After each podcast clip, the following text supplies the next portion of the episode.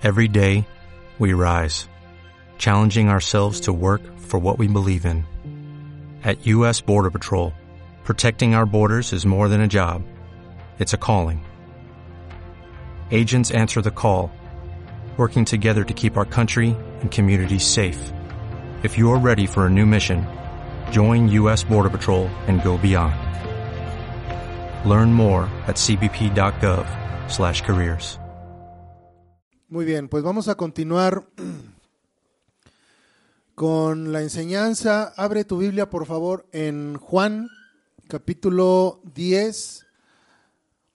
Juan capítulo 10. Vamos a meditar en la porción del versículo 1 a versículo 21. Juan 10, 1 al 21. Voy a dar lectura, dice así. De cierto, de cierto os digo, el que no entra por la puerta en el redil de las ovejas, sino que sube por otra parte, ese es ladrón y salteador. Mas el que entra por la puerta, el pastor de las ovejas es. A este abre el portero y las ovejas oyen su voz, y sus ovejas llama por su nombre y las saca. Y cuando ha sacado fuera todas las propias, va delante de ellas, y las ovejas le siguen porque conocen su voz. Mas al extraño no seguirán, sino huirán de él, porque no conocen la voz de los extraños. Esta alegoría les dijo Jesús, pero ellos no entendieron qué era lo que les decía. Volvió pues Jesús a decirles, de cierto, de cierto os digo, yo soy la puerta de las ovejas. Todos los que antes de mí vinieron, ladrones son y salteadores, pero no los oyeron las ovejas. Yo soy la puerta. El que por mí entrare será salvo y entrará y saldrá y hallará pastos. El ladrón no viene sino a hurtar y matar y destruir. Yo he venido para que tengan vida y para que la tengan en abundancia. Yo soy el buen pastor. El buen pastor su vida da por las ovejas. Mas, mas el asalariado, y que no es el pastor, de quien no son propias las ovejas, ve venir al lobo y deja las ovejas y huye y el lobo arrebata las ovejas y las dispersa. Así que el asalariado huye porque es asalariado y no le importan las ovejas. Yo soy el buen pastor y conozco mis ovejas y las mías me conocen, así como el Padre me conoce y yo conozco al Padre y pongo mi vida por las ovejas. También tengo otras ovejas que no son de este redil. Aquellas también debo traer y oirán mi voz y habrá un rebaño y un pastor. Por eso me ama el Padre, porque yo pongo mi vida para volverla a tomar. Nadie me la quita, sino que yo de mí mismo la pongo. Tengo poder para ponerla y tengo poder para volverla a tomar. Este mandamiento recibí de mi Padre. Volvió a haber disensión entre los judíos por estas palabras. Muchos de ellos decían, demonio tiene y está fuera de sí. ¿Por qué le oís? Decían otros, estas palabras no son de endemoniado. ¿Puede acaso el demonio abrir los ojos de los ciegos? Bien, vamos a orar. Señor, te damos gracias por tu palabra y gracias, Señor, por el eh, privilegio de meditar en ella, de conformar nuestras mentes a lo que es tu voluntad a lo que viene escrito en ella. Señor, ayúdanos a poder tener entendimiento, para poder guardar, atesorar tu palabra, para poder ponerla por obra todos los días de nuestra vida, confiar, Señor, que tú eres este buen pastor, que tú nos cuidas, que tú nos guías, que nos proteges y nos disciplinas también, Señor. Ayúdanos a entender esto, Padre, y ponemos el tiempo en tus manos. En el nombre de Jesús. Amén. Muy bien. Este pasaje eh, es muy hermoso en el sentido que nos retrata una unión entre las ovejas, en esto, bueno, entendemos que son aquellos que pertenecen a Cristo, y también es unión entre ellas y el trino Dios. ¿sí? Aunque de entrada podemos, eh, digamos, a primera vista, ver el sentido de lo que Jesús quería decir, al exponer esta analogía de las ovejas, de cómo eh, solamente escuchan la voz de su pastor en este caso Jesús. Y aún así hay algunos aspectos que podríamos ahondar, que podríamos descubrir acerca del por qué Jesús decide ocupar este, estos elementos, precisamente las ovejas y el pastor. Es complicado para nosotros, gente de ciudad, el comprender ciertas características a fondo, ¿verdad? De esta relación de ovejas y pastor. Como mencioné, pues no somos eh, pastores, no hemos tenido el, o la oportunidad, no sé, tal vez alguien sí, de, de cuidar ovejas, de trabajar como, como pastores en este aspecto. Pero incluso la audiencia que escuchaba a Jesús, aunque tenía conocimiento, porque el Antiguo Testamento tiene esta analogía también de, del pastor, de las ovejas, de cómo el Señor pondría un pastor para guiar a, su pueblo. Aún así, eh, la audiencia de Jesús no estaba tan acostumbrada tampoco a, este, a este tema de, del cuidado de, las ovejas, ¿verdad? No precisamente podríamos considerarles gente rural, en el sentido amplio de la palabra. Si recordamos, vivían en una provincia con todas las características de una ciudad, por ejemplo, pagaban sus impuestos, ¿no?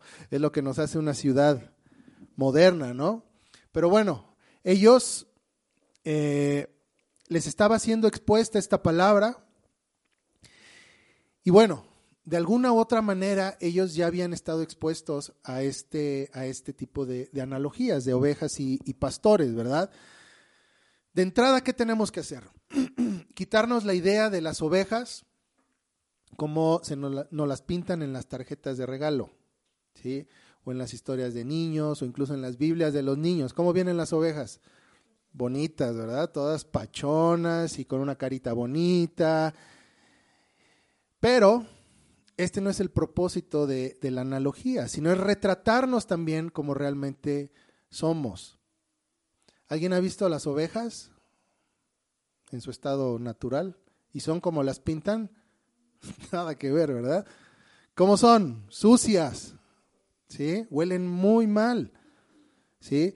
A, a, diferencia de la mayoría de muchos animales, las ovejas no tienen la capacidad de limpiarse. Necesitan de su pastor si es que requieren ser, ser limpias, así como nosotros.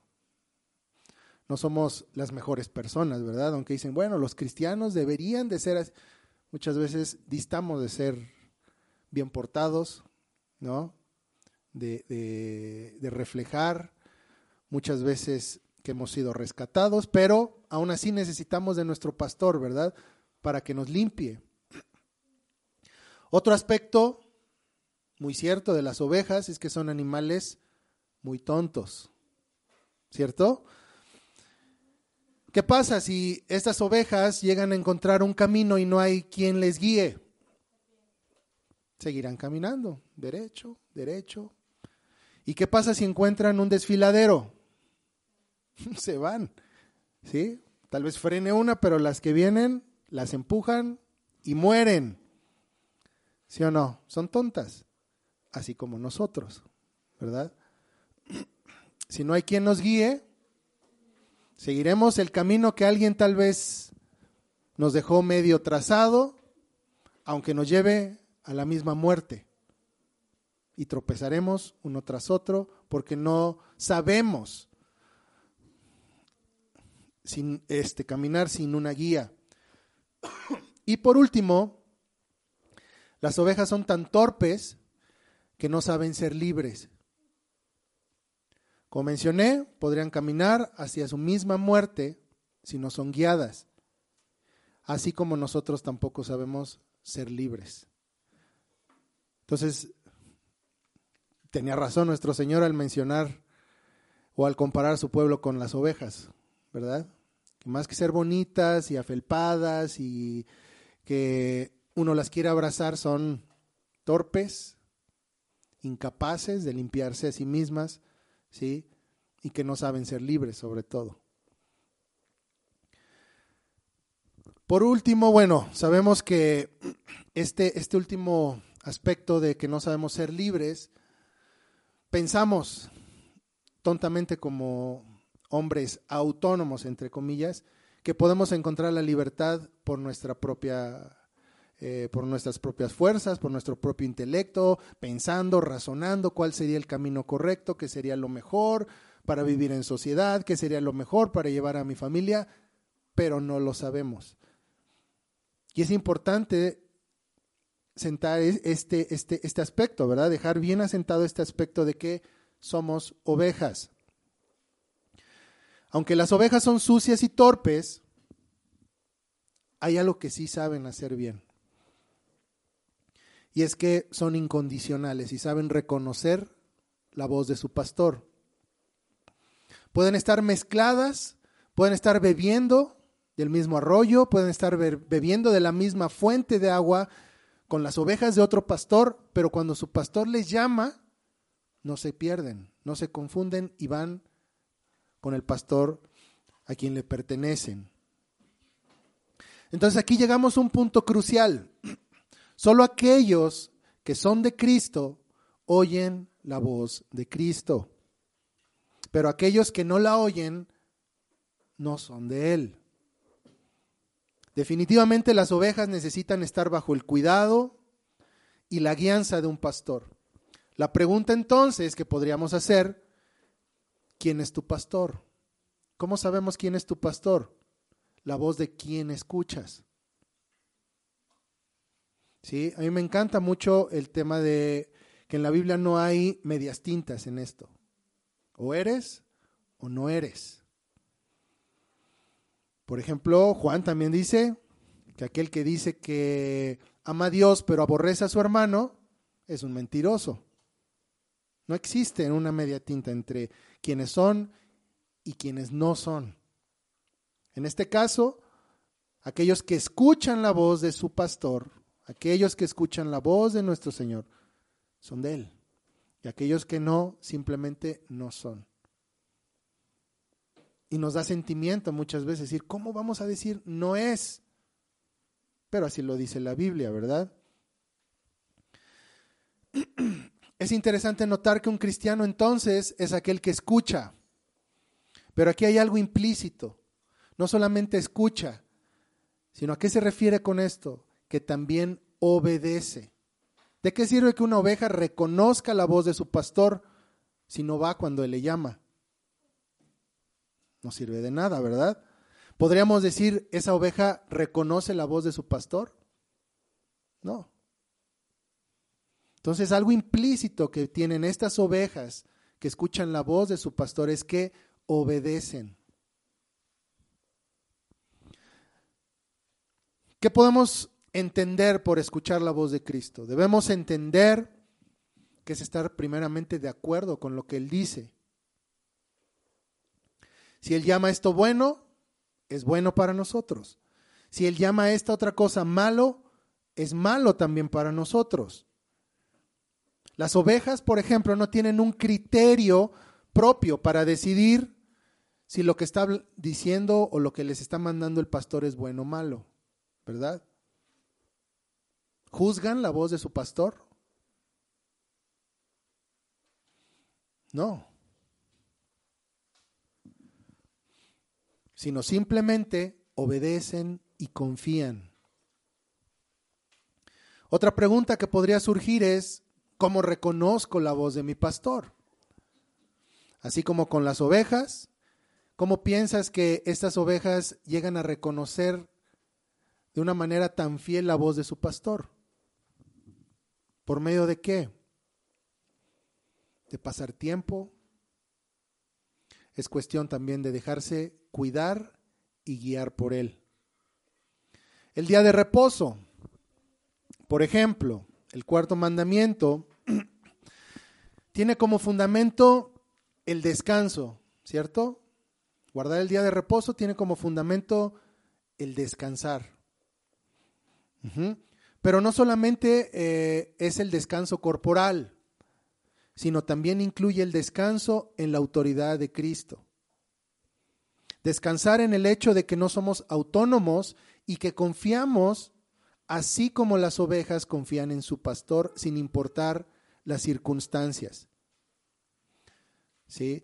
La obediencia o el, observar el cuarto mandamiento implica esto también, descansar en la autoridad de Cristo, descansar en que lo que Él dice para nosotros es bueno. Entonces, cuando nosotros entendemos esto, que es un reposo hacia, hacia nuestro pastor, el Salmo 23, por ejemplo, un salmo muy conocido, toma un enfoque distinto con respecto al reposo en nuestro Señor. Versículos 1 al 4 del Salmo 23 dice, Jehová es mi pastor, nada me faltará. Pero quiero que lo leas eh, teniendo en mente esto. Una oveja incapaz de cuidarse, una oveja incapaz de limpiarse, una oveja incapaz de encontrar libertad, de caminar en libertad por sí misma. Jehová es mi pastor y nada me faltará en lugares de delicados pastos me hará descansar, junto a aguas de reposo me pastoreará, confortará mi alma, me guiará por sendas de justicia por amor de su nombre. Aunque ande en valle de sombra de muerte, no temeré mal alguno, porque tú estás conmigo. Tu vara y tu callado me infundirán aliento. Entonces aquí el salmista se identifica con una oveja, la cual descansa enteramente en el cuidado de su pastor. La provisión y la guía también.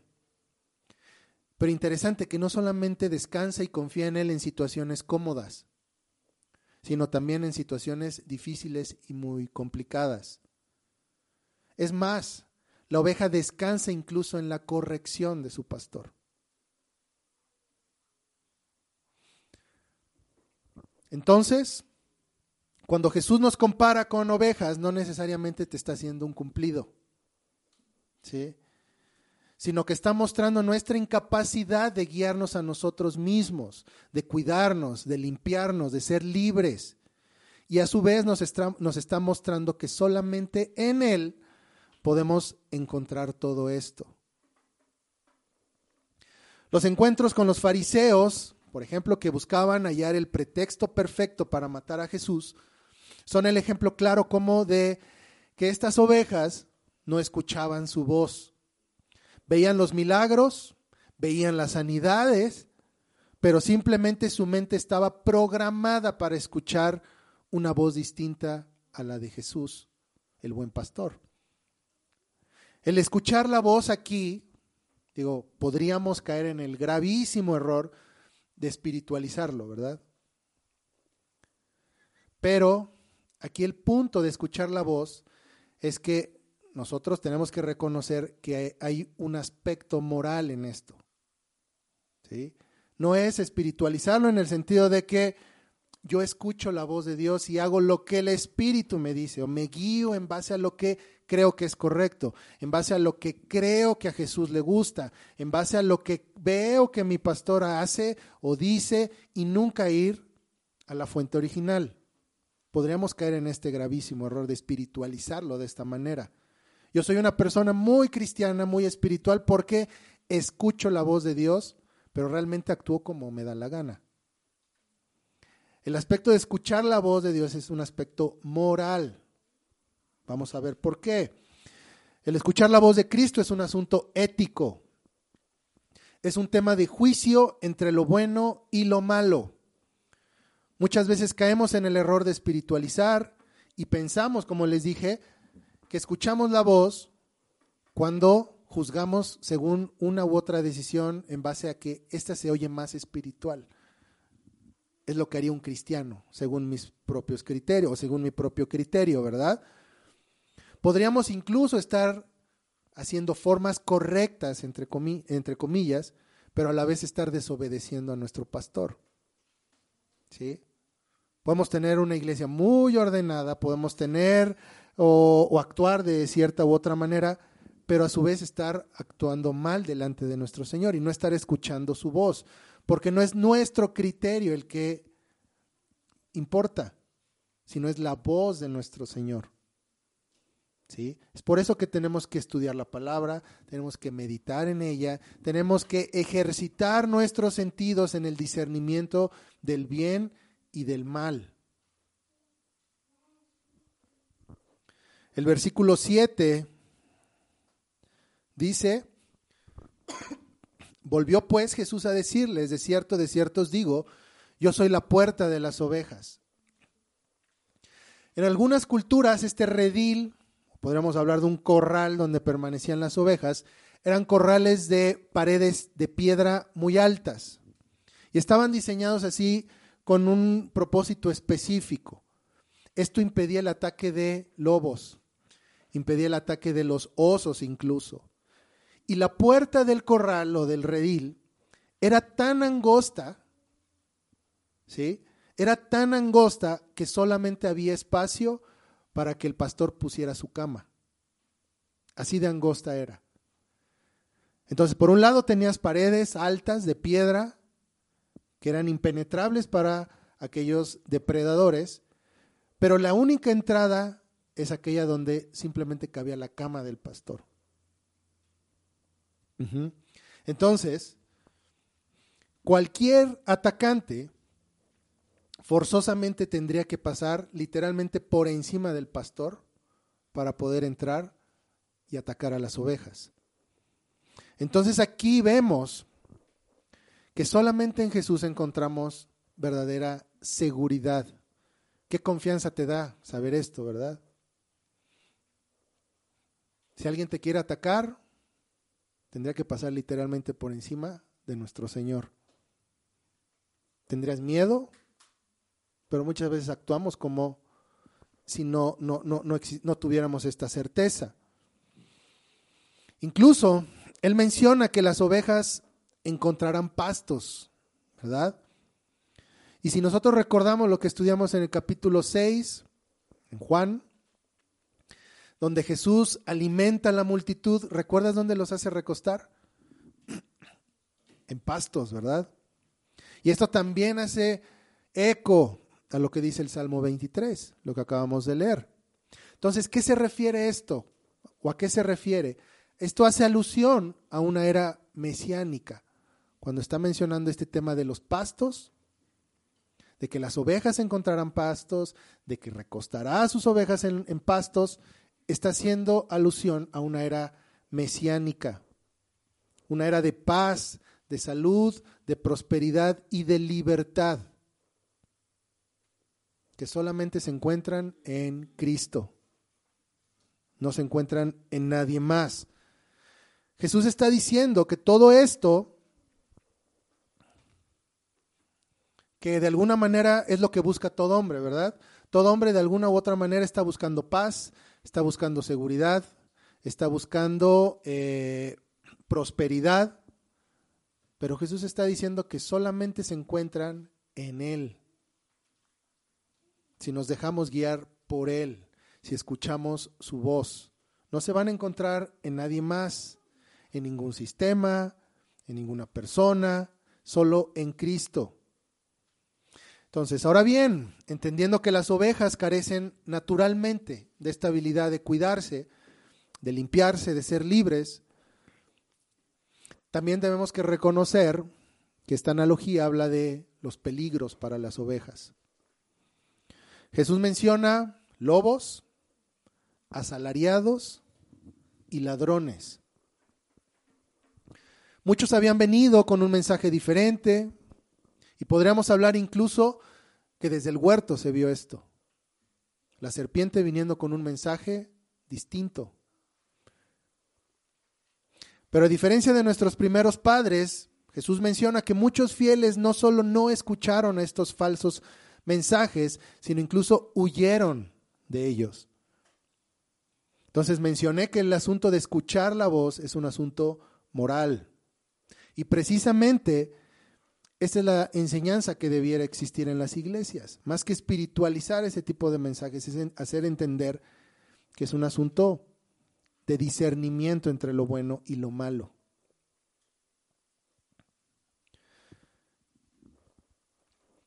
Esta precisamente, la falta de una enseñanza entre o, animar a la gente a madurar en, en el discernimiento, en el ejercicio de los sentidos, en distinguir entre lo bueno y lo malo, es precisamente lo que lleva a escuchar otras voces. Es precisamente lo que lleva a las ovejas a ser presa de lobos, de los asalariados, de los ladrones. Cuando no hay un ejercicio de los sentidos en el discernimiento del bien y del mal. Este debería de ser la tarea principal de la iglesia, enseñar cada semana el juzgar entre lo bueno y lo malo. Porque hay tantas iglesias, por ejemplo, que cuando llegan eh, los temas, por ejemplo, de las elecciones, unas salen corriendo para un lado y otras salen corriendo para apoyar a otros, porque no hay esto, no hay este discernimiento, ¿verdad? Todos juzgan en base a lo que creen mejor. Están escuchando otras voces.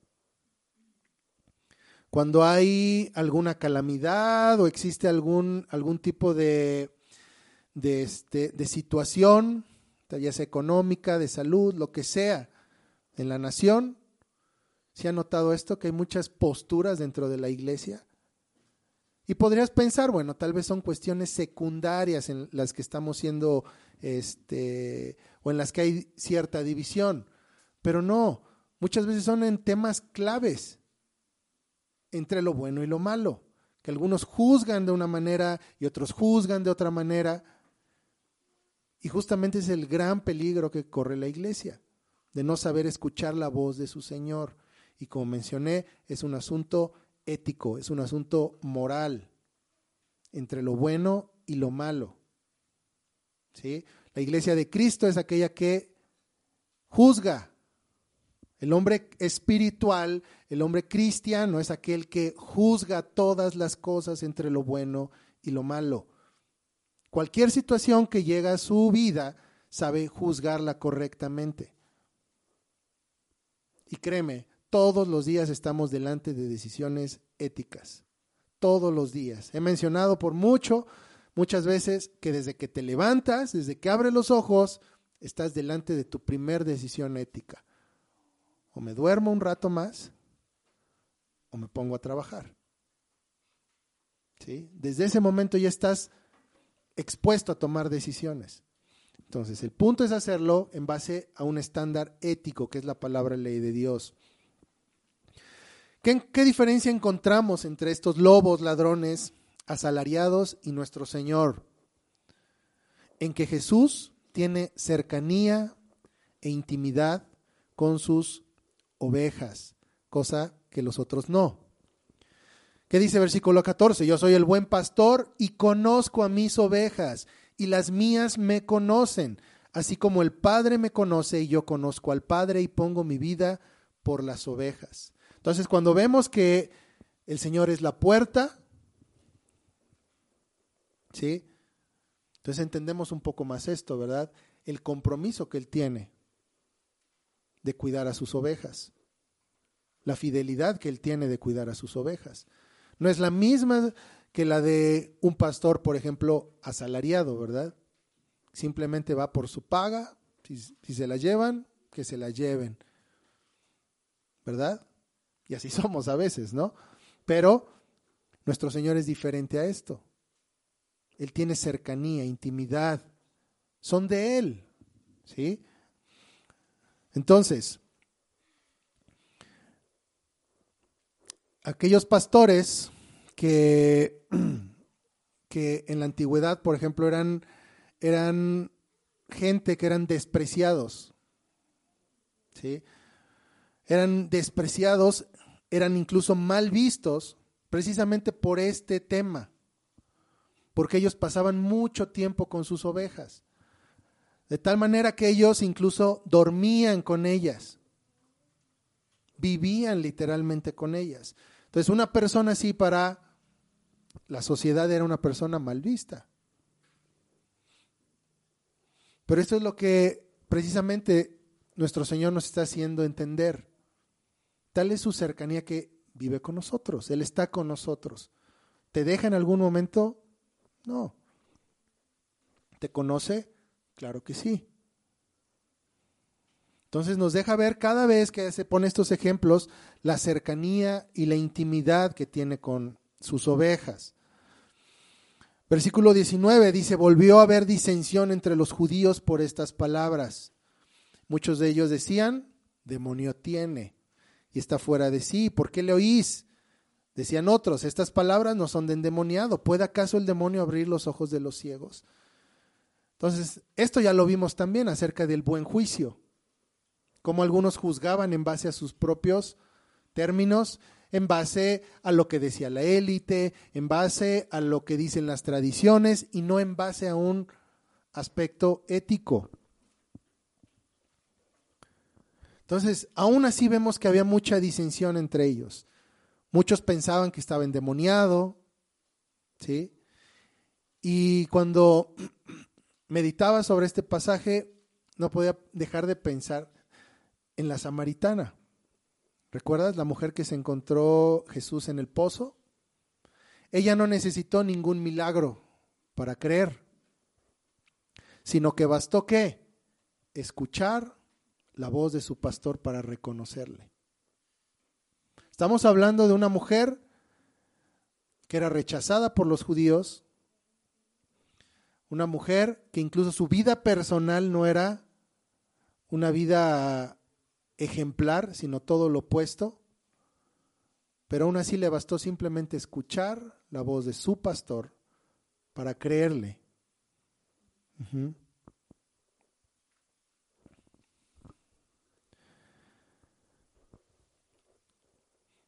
En cambio, tal vez una, una gran diferencia entre estas samaritanas son aquellos que después de este evento vieron milagros, vieron sanidades, ¿sí? Cosas que nunca habían visto, pero aún así no creyeron. Aquellos que estaban empapados de la buena práctica de la religión no reconocían la voz de Jesús. Entonces muchas veces estamos tan preocupados por los mensajes de aquellos que abiertamente declaran ser hostiles a Dios pero reconocemos los peligros, a los lobos y a los ladrones que se encuentran dentro de la misma iglesia. A mí esta última mes o semana, no sé, que salió esta película de, de ¿cómo se llama? Lightyear, que muchos cristianos se jalaron los pelos, ¿sí? ¿Cómo puede ser que un beso, ¿no? Entre dos mujeres, ¿no? Y, preocupados y haciendo esto y lo otro y alboroto. Pero ¿cómo puede ser posible que los mismos errores dentro de la iglesia o a los lobos, a los asalariados que están dentro, no sepan distinguirlos? ¿Verdad? Y ahí es donde debe de estar realmente nuestro discernimiento, en, en ver qué es lo que estamos escuchando. Aunque nosotros descansamos y estamos seguros en nuestro buen pastor, no debemos olvidar este aspecto que mencioné al principio. Como ovejas somos torpes para cuidarnos. Somos torpes para ser libres. Incluso somos propensos a caer en manos de enemigos si no perseveramos en qué? En escuchar y obedecer la voz de nuestro Señor. Entonces, no caigamos en el error de espiritualizar el mensaje, ¿sí? Sino de reconocer, ¿sí?